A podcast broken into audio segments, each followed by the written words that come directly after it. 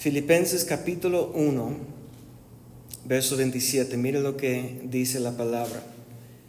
Dice que solamente que os comportéis como es digno del Evangelio de Cristo, para que o sea que vaya a veros o que esté ausente, oiga de vosotros que estáis firmes en un mismo espíritu, combatiendo unánimes por la fe del Evangelio. Aquí el apóstol Pablo en Filipenses capítulo 1 estaba, estaba recordando a la iglesia primeramente en donde estaba él.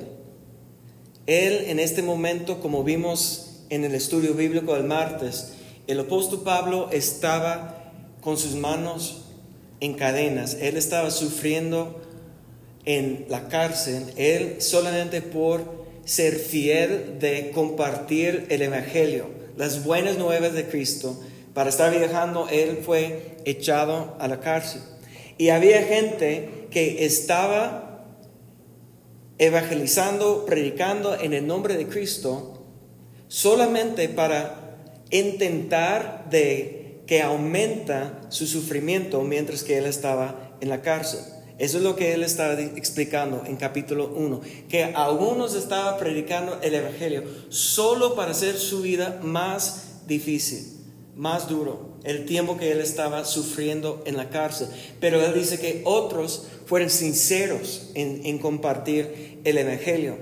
Y ahí no vamos a tomar tiempo para leer todo, pero él comienza a decir que tiene en su corazón como, como un padre espiritual, como un apóstol, lo que sembró la palabra en sus corazones. Él está diciendo, por causa del sufrimiento, que está aprendiendo que vivir es Cristo. Mire lo que dice verso 21. Vamos a poner nada más esto. Porque para mí el vivir es Cristo y el morir es ganancia. Y esto es algo que a lo mejor no hemos llegado a este momento para decir que estará mejor estar con Cristo, porque Él habla del anhelo que tiene para estar físicamente en la presencia de su Señor, de Jesucristo, y no estar aquí en la tierra. Pero Él dice que, Él dice que estar con Cristo es ganancia, morir físicamente, estar en la presencia de Dios es ganancia, pero vivir aquí en la tierra, dices Cristo, recuerda que la palabra Cristo habla de la unción, el ungido. Y esa unción es lo que debemos estar buscando para ayudarnos a nosotros cumplir el ministerio que el Espíritu Santo está ungiendo a nosotros, está manifestando en nuestra vida para ayudar a nosotros cumplir la tarea, la misión que Dios nos ha dado. Pero Él está ahí batallando en su mente. ¿Qué será mejor? Dice que es ganancia estar con Cristo.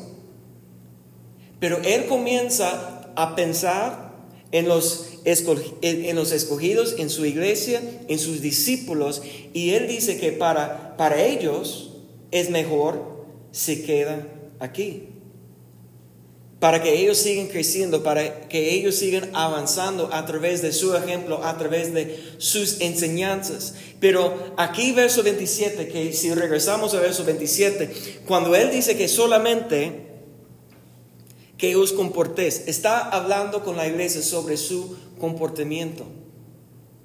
Y prácticamente lo que está diciendo es el hecho que yo estoy decidiendo que yo quiero quedarme aquí en la, en la tierra aunque sé que es mejor, que para mí será ganancia estar con el Señor, que voy a quedar aquí porque es mejor para la iglesia, pero dice aquí solamente que os compartéis como es digno del Evangelio. Está enseñando a la iglesia que su comportamiento es importante. Ahora sabemos que no somos dignos de la gracia de Dios. No somos dignos de la presencia de Dios operando en nosotros. Él nos regala, Él nos escoge, Él brinda en nosotros su gracia, su misericordia, su perdón a nuestra vida. Nosotros tenemos que recibir la gracia Y no es porque somos dignos, sino por su sangre, por la obra de Cristo en nuestra vida. Él puede hacernos dignos, pero nosotros tenemos que tomar la actitud que es mi responsabilidad. Comportarme o andar como soy digno del Evangelio. Y dice, si estoy contigo o si estoy ausente, que estén firmes en un mismo espíritu. Ahí es cuando Él va a comenzar a explicar a la iglesia la importancia de estar de un mismo sentir, de estar de un mismo espíritu, de estar de un mismo, una misma mentalidad. Dice combatiendo unánimes, esa unidad que está hablando, que está luchando por la fe del Evangelio. Y yo quiero que vamos más adelante, capítulo 2, verso 1, porque Él va a enseñar a sus discípulos la importancia de, de estar en unidad. Y dice, por tanto, capítulo 2, verso 1, por tanto, si hay alguna consolación en Cristo. ¿Por qué consolación en Cristo? Porque Él está hablando del sufrimiento que Él estaba padeciendo. Él está hablando de que los escogidos también están sufriendo. Hay padecimientos que ellos van a pasar, pero que en Cristo hay consolación. Hemos aprendido que la Biblia llama a Dios el Dios de toda consolación. Dice, si aún consuelo de amor sea una comunión del Espíritu, sea un afecto entrañable, sea una misericordia, completad mi gozo sintiendo lo mismo, teniendo el mismo amor, unánimes, sintiendo una misma cosa, lo que el apóstol Pablo está explicando es que el mismo sentir, el mismo espíritu que él estaba hablando capítulo 1, verso 27, él va explicando más aquí en, en capítulo 2. Y lo que él está hablando es la unidad que debemos tener aquí entre nosotros, entre los hermanos, entre los discípulos. Está hablando de nuestra actitud que debemos estar manifestando, cómo debemos estar tratando a todos que están aquí. Dice verso 3, nada hagáis por contienda o por vana gloria. ¿Qué está diciendo? Que muchas veces estamos en competencia unos con otros. A veces estamos buscando la gloria, estamos buscando reconocimiento, estamos buscando un título, una posición, pero Él dice que no debemos, si estamos en el mismo espíritu, si estamos del mismo mentalidad, en el mismo sentir, que no debemos estar conteniendo o peleando y buscando vanagloria. Antes bien, ¿qué dice? Con humildad estimando cada uno a los demás como superiores a él mismo. Mira, vamos a ver en un momento que claramente lo que el apóstol Pablo está hablando aquí es tomar la actitud de Cristo. Y Jesucristo, y yo creo que hace unas semanas, ah, nuestro hermano Gumis compartió sobre lo que hizo Jesús la última noche que él estaba aquí en la tierra. Jesús el Maestro, Jesús el Señor, Jesús el Hijo de Dios, después de cumplir perfectamente el plan de Dios aquí en la tierra, la última noche que él deseaba de, cenar con sus discípulos, ¿qué hizo Jesús después de haber cenado?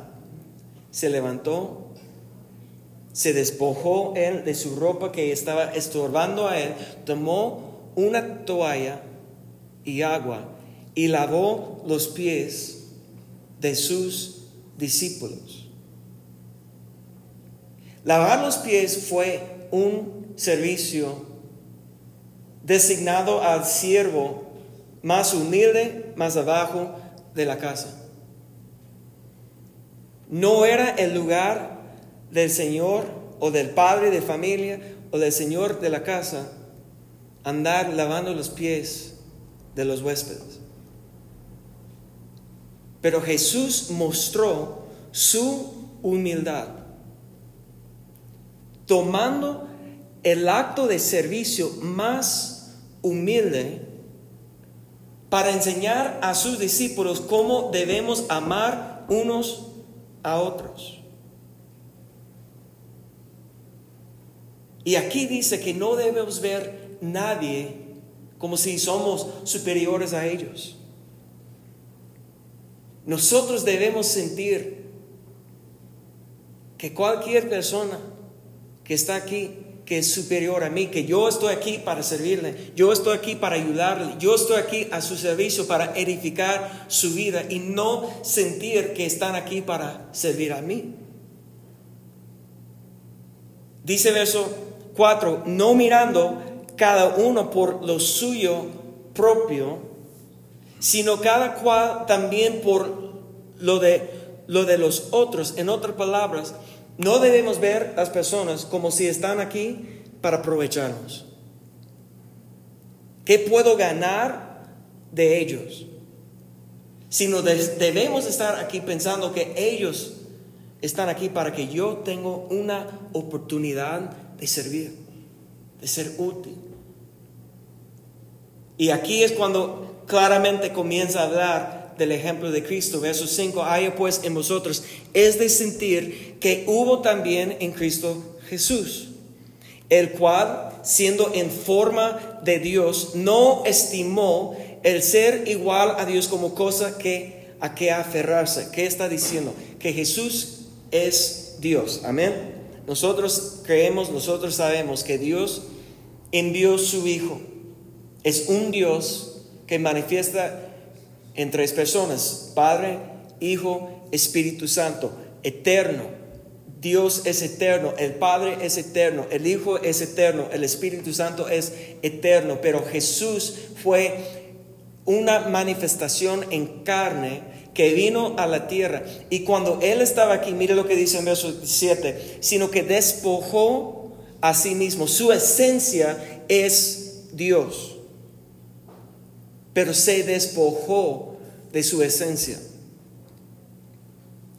para ser para nosotros un ejemplo. ¿Y qué forma tomó? Dice, tomando forma de siervo, hecho semejante a los hombres, y estando en la condición de hombre, se humilló a sí mismo, haciéndose obediente hasta la muerte y muerte de cruz. Entonces lo que, lo que necesitamos entender del ejemplo de Jesús es, es como nosotros debemos ser imitador o hacer lo que hizo Jesús, pero como un reflejo. ¿Cuántos han notado que cuando tú estás viéndote en, en un espejo, que el reflejo es opuesto? Cuando yo muevo mi mano derecha, parece que mi imagen está moviendo su, su mano izquierda, ¿sí o no? Porque el reflejo es opuesto. ¿Están de acuerdo conmigo? No es un concepto difícil, pero necesitamos estar de, acuerdo. Es opuesto. Y Jesús vino a la tierra como Dios. Y él tenía que despojarse de su divinidad para ser como nosotros. Ahora nosotros tenemos que ser el reflejo de Cristo, sino, pero el opuesto, porque nosotros tenemos que despojarnos de qué? De nuestra humanidad. Nosotros tenemos que ser el opuesto de lo que hizo Jesús. Jesús despojó de sí mismo, de su esencia, de su divinidad, para andar aquí como hombre. Nosotros tenemos que despojarnos de nuestra humanidad para ser como Cristo, para tener la misma mentalidad y los hechos de Cristo. Y aquí el apóstol Pablo en Filipenses capítulo 2 habla de muerte, muerte de cruz.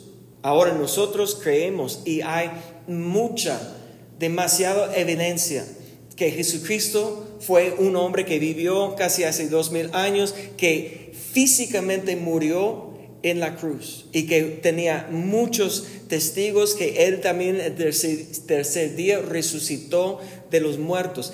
Él fue crucificado y murió en la cruz. Pero el apóstol Pablo, si vamos a Gálatas, capítulo 5, él habla de muerte de la cruz para nosotros, para los discípulos. ¿De qué está hablando? Porque obviamente nosotros no vamos a tener que llevar una cruz física, no vamos a morir físicamente en la cruz como Jesús murió. Pero mire lo que dice en Gálatas capítulo 5, verso 24. Dice, los que son de Cristo han crucificado la carne con sus pasiones y deseos. Cuando la palabra habla de carne, no está hablando de los tacos que a ustedes les encantan. Cuando la Biblia habla de la carne, está hablando de ese cuerpo humano. El cuerpo humano que si no está gobernado por Dios, que no está sujeto a la palabra de Dios, la ciencia nos enseña que somos nada más que ¿qué? animales. En Santiago capítulo, ponlo por favor, mira lo que, y vamos a regresar a, a Gálatas, pero mira lo que dice Santiago, en capítulo 3, verso, creo que es 18, perdón, 17. Dice, la sabiduría que es de lo alto es primeramente de pacífica, después de pura, después pacífica, amable, benigna, llena de misericordia y buenos frutos. Esa es la sabiduría de Dios. Pero si vamos un verso antes, verso 16, mire lo que dice del, uh, perdón, 15. Esta sabiduría no es lo que desciende de lo alto, sino es terrenal. Y mire la palabra que dice animal diabólica. ¿Qué quiere decir? Que la forma que el ser humano vive conforme a la, sabiduría humana o la sabiduría, que es terrenal, que, que, viene en nuestra vida a través de la ciencia, la filosofía, la... psicología, todas las ciencias, todos los estudios, todo lo que podemos aprender de nuestra, nuestros padres y nuestra familia y todos los ejemplos que tenemos de gente aquí de la tierra, ¿cómo es? Terrenal, animal o diabólico. ¿Qué quiere decir? Que lo que el ser humano quiere es igual que cualquier otra de las criaturas que hay, que existe aquí en la tierra. Sobrevivir, comer, dormir, multiplicar su semilla. Y eso es todo. Y así es como la mayoría de los seres humanos viven sus vidas, conforme los deseos y las pasiones de la carne. Pero lo que necesitamos entender que esto es opuesto a la sabiduría de Dios. Eso no es puro. Nosotros tenemos que ser enseñados algo distinto. Si regresamos, por favor, a Gálatas 5:24, cuando dice, los que son de Cristo han crucificado la carne con sus pasiones y deseos. En, aquí en capítulo 5, el apóstol Pablo está enseñando sobre la libertad que tenemos en Cristo, pero la libertad de Cristo viene a nuestra vida a través de la muerte, no la muerte física, sino la muerte de los deseos y pasiones en la cruz.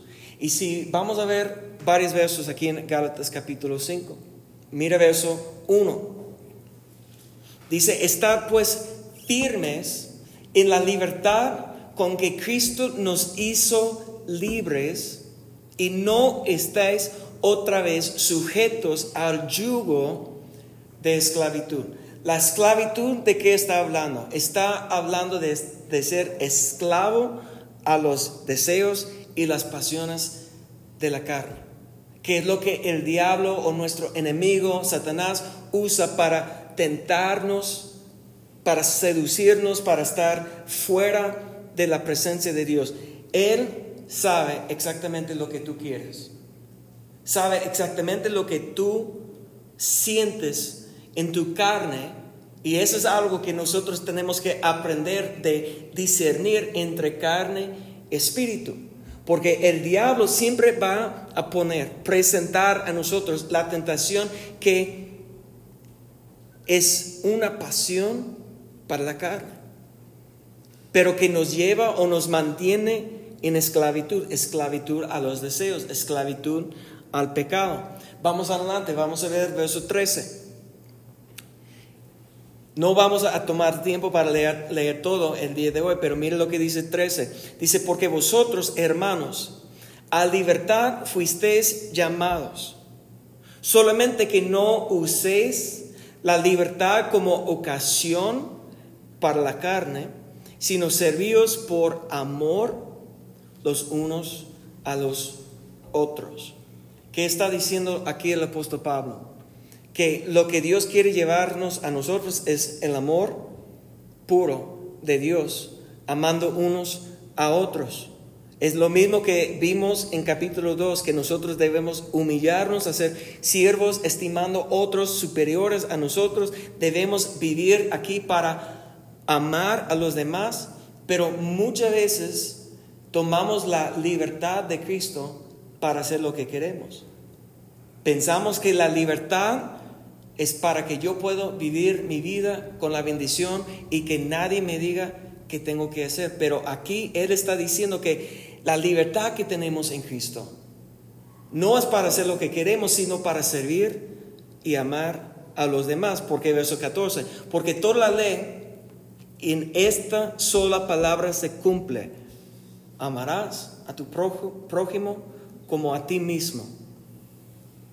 Pero mira lo que dice verso 15. Pero si os mordéis y os coméis unos a otros, mirad que también no os consumáis unos a otros. ¿Qué está diciendo? Que es común, aún entre los que se llaman hermanos,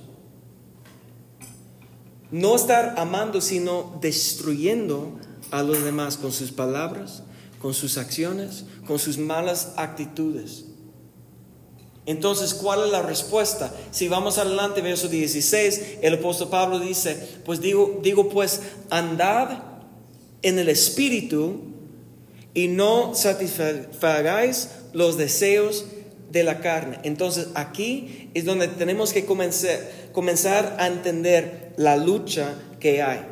Hay una lucha entre la carne y el espíritu, lo que uno que se nace de nuevo, que recibe la palabra en su corazón, que por la gracia de Dios es hijo de Dios, todavía tiene que aprender cómo andar por el Espíritu. Cuando habla de andar en el Nuevo Testamento, siempre habla de nuestro comportamiento. Y recuerda donde eh, comenzamos. En Gálatas 1.27 dice que comportaos, que comporten como es digno del Evangelio de Cristo. Que nuestro comportamiento debemos comportarnos como digno. Y aquí la palabra andar habla del comportamiento. Nuestro comportamiento debemos estar basado en lo que quiere el Espíritu y no los deseos de la carne. Verso 17. Porque el deseo de la carne es contra el Espíritu y el del Espíritu es contra la carne y estos se oponen entre sí para que no hagáis lo que quieres. Que esta, eso me recuerda que también cuando el apóstol Pablo habla en Romanos capítulo 7, cuando él dice, lo que quiero hacer, no lo hago, y lo que no quiero hacer, esto hago. Porque el apóstol Pablo está dando en Romanos capítulo 7 una parábola comparando el hombre que vive bajo la ley la ley que no puede darnos libertad, la ley que no puede salvarnos, la ley que no puede darnos vida nueva. Pero cuando alguien está intentando de vivir conforme a la ley, tiene esa lucha. Pero yo, yo digo aquí, también Él está hablando a la iglesia, Él está hablando a los que tienen vida en Cristo, pero ellos tienen que aprender que hay una lucha entre lo que el Espíritu quiere. El Espíritu es vinculado con Dios. El Espíritu, cuando hablamos del nacimiento nuevo, una nueva creación, pues no recibimos un nuevo cuerpo, ¿verdad? No tenemos un cuerpo que tiene diferentes deseos. El problema es que cuando hay una obra dentro de nosotros, una obra espiritual, despertamos el día después y estamos en el mismo cuerpo, el cuerpo tiene los registros, tiene memoria de todo lo que hemos hecho y tiene los mismos deseos. Que los deseos no van a desaparecer de un día al otro. De hecho, lo que está enseñando el apóstol Pablo es que tenemos la responsabilidad de crucificar la carne con sus deseos, con sus pasiones, que quiere decir hacer morir. Que no damos vida a los deseos y las pasiones. Pero ahí es la guerra. ¿Y la guerra en dónde está? Está aquí en la mente, en nuestros pensamientos. Porque podemos hasta negar que Dios está haciendo algo en nosotros si no tenemos entendimiento que aún el Hijo de Dios tiene que luchar y pelear con deseos carnales. Pero aquí dice verso 18, pero si sois guiados por el Espíritu, no estás bajo la ley. Entonces esa es, esa es la cosa, que nosotros ¿Qué es lo que dice la ley? No hagas esto, no hagas esto, esto es pecado, esto es pecado. Y el apóstol Pablo enseñó que la fuerza del pecado es la ley. ¿Qué hace tu hijo al momento que le digas que no hagas eso? Despierta un deseo mayor para seguir haciéndolo. porque Se llama la naturaleza humana es la naturaleza de pecado que tenemos. Hemos nacido desde Adán y Eva. Y cuando hay ley, cuando hay manimiento, eso despierta la rebelión en nuestro corazón.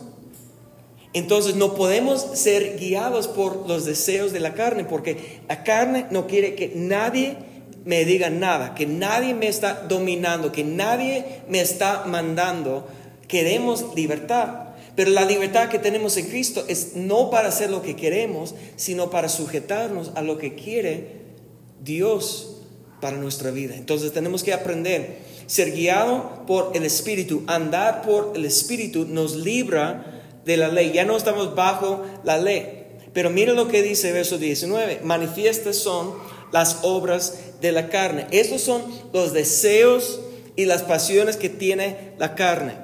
Dice, adulterio, fornicación, inmundicia, lascivia. Todo esto habla de desorden sexual. Dios creó la sexualidad de un ser humano, eh, humano para multiplicar, para unir el hombre y la mujer, ser uno, pero hay, esto es el orden de Dios, un hombre y una mujer dentro de matrimonio, pero el mundo nos enseña todo el desorden. Y estas son obras de la carne. Verso 20 dice idolatría, hechicerías, enemistades, pleitos. Mira, idolatría y hechicerías, eso está hablando de buscar el ser humano. Tiene un deseo de conectar con algo sobrenatural. Pero la idolatría, hechicería está hablando, conectando con no con el Espíritu de Dios, sino una falsa imagen de quién es Dios y el poder de Dios. Y después habla de enemistades, pleitos, celos, iras, contiendas, disensiones, herejías, envidias, homicidios. Todo esto habla de qué? Nuestra relación con los demás. Entonces tenemos que dominar los deseos del ser humano para buscar a, vamos a usar la palabra, multiplicar cuando queremos y con quién queremos. Todo eso habla los primeros cuatro. Y después de conectar con un poder sobrenatural que está fuera de Dios. Dominar nuestras relaciones, enemistades, pleitos, celos. Tenemos que dominar a nosotros en nuestras relaciones con nuestros hermanos, con nuestros amigos, con nuestros compañeros. Y dice después, borracheras, orgías y cosas semejantes. Eso está hablando de los vicios que el ser humano en su debilidad, cuando estamos buscando contenimiento o felicidad, cuando hay problemas en nuestra vida, vamos a buscar un medicamento. Algo para hacernos sentir mejor en un instante, pero que no puede poner orden en nuestra vida. Y mire lo que dice. Que acerca de los cuales os amonesto, como ya os lo he dicho antes, que los que practican tales cosas no heredarán el reino de Dios. Pero verso 22 dice más, el fruto del Espíritu es amor, gozo, paz, paciencia, benignidad, bondad, fe, mansedumbre, templanza o dominio propio. Templanza habla de autocontrol, dominio propio, que contra tales cosas no hay ley. Entonces, si andamos por la carne, las obras de la carne van a manifestar. Si estamos siendo guiados por los deseos, y pasiones de la carne, esto es lo que va a manifestar en nuestra vida. Pero cuando aprendemos, estamos aprendiendo de ser guiado por el Espíritu Santo, cuando andamos por el Espíritu, ¿qué va a aparecer? Amor, paz, paciencia, gozo, benignidad, bondad, fe, mansedumbre, templanza. No hay ley porque ya no estamos viviendo bajo la ley. Verso 24, ahora terminamos con eso. Los que son de Cristo han crucificado la carne con sus pasiones y deseos. Esas son las manifestaciones de la carne.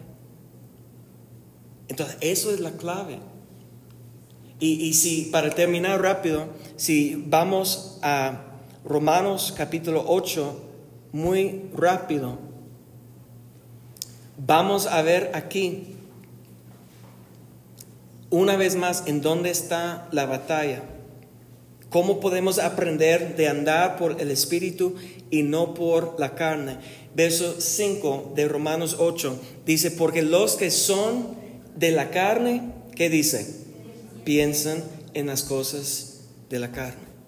Pero los que son del Espíritu, en las cosas del Espíritu. Porque el ocuparse de la carne es muerte, pero el ocuparse del espíritu es vida y paz. Entonces, ocuparse está lo que está dominando nuestros pensamientos. Si estamos pensando en las cosas de la carne, ¿qué vamos a querer?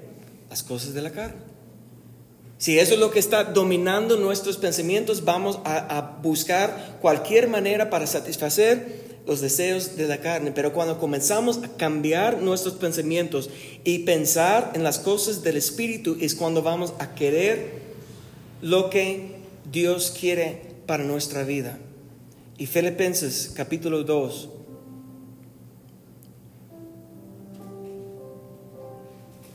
Verso 9. Dice, por lo cual Dios también exaltó a Jesús hasta lo sumo y le dio un nombre que es sobre todo nombre, para que en, el nombre de Jesús se doble toda rodilla de los que están en los cielos y en la tierra y debajo de la tierra, y toda lengua confiese que Jesucristo es el Señor, para gloria de Dios Padre. Por tanto, amados míos, como siempre habéis obedecido, no como en mi presencia solamente, sino mucho más ahora en mi ausencia. Mire lo que dice, ocupaos en vuestra salvación con temor y temblor. Debemos estar pensando en la salvación que Cristo nos regaló a través de derramar su sangre preciosa en la cruz. Siempre tenemos que recordar el sacrificio que Jesús hizo para nosotros, para, para dar a nosotros la salvación. Pero es algo que debemos tomar en serio y debemos estar pensando no en las cosas de la carne y las pasiones y deseos de la carne que hemos vivido toda nuestra vida buscando satisfacer, sino crucificar los deseos. Como Jesús fue obediente hasta la muerte, even aún la muerte de cruz, que nosotros debemos en igual manera crucificar nuestro pecado, pensando en nuestra salvación con temblor y temor. Mire lo que dice el verso 13, porque Dios es Él que en vosotros produce así el querer como el hacer por su buena voluntad. Eso quiere decir que si estás aquí y tú quieres hacer la voluntad de Dios, si quieres conocer a Dios, es porque Dios sembró en tu corazón el deseo. El ser humano somos pecadores, enemigos de Dios por naturaleza. Pero si hay algo que está despertando en nosotros, es algo que Dios hizo. Y eso debe hacernos pensar en nuestra salvación con temor y temblor, reconociendo la grandeza de la obra de Dios que está pasando en nuestra vida, reconociendo que hemos sido separados de, Dios por causa de nuestro pecado. Pero Dios envió su Hijo para buscarnos, para reconciliarnos con Dios, para restaurar lo que por causa de nuestro pecado hemos perdido, el conocimiento de Dios. Y la forma de recibir la salvación es por la fe creer con todo nuestro corazón lo que Dios ha hecho por nosotros y lo que Dios quiere hacer en nosotros para llevarnos a conocerlo. Les invito, pónganse de pie, por favor.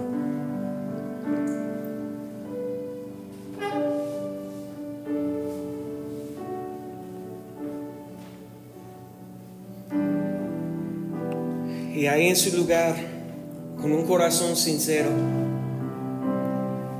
comienza con tus propias palabras buscar a Dios. Dándole gracias a Dios por su amor que ha mostrado a tu vida, por la palabra que ha enviado a tu vida, a tu corazón, para la fe que te ha dado, para creer en la obra que Él está haciendo, en la salvación que está manifestando, en cambiar y transformar tu vida a un hijo de Dios. Y tomando la responsabilidad el día de hoy.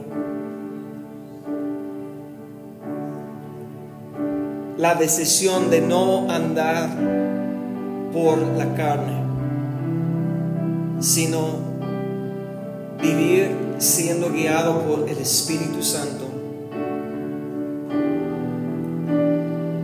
permitiendo que la palabra de Dios está renovando tu entendimiento, viendo el ejemplo de Jesús siendo humilde para servir a los demás. Que quieres decidir hoy andar por el Espíritu. Oren conmigo.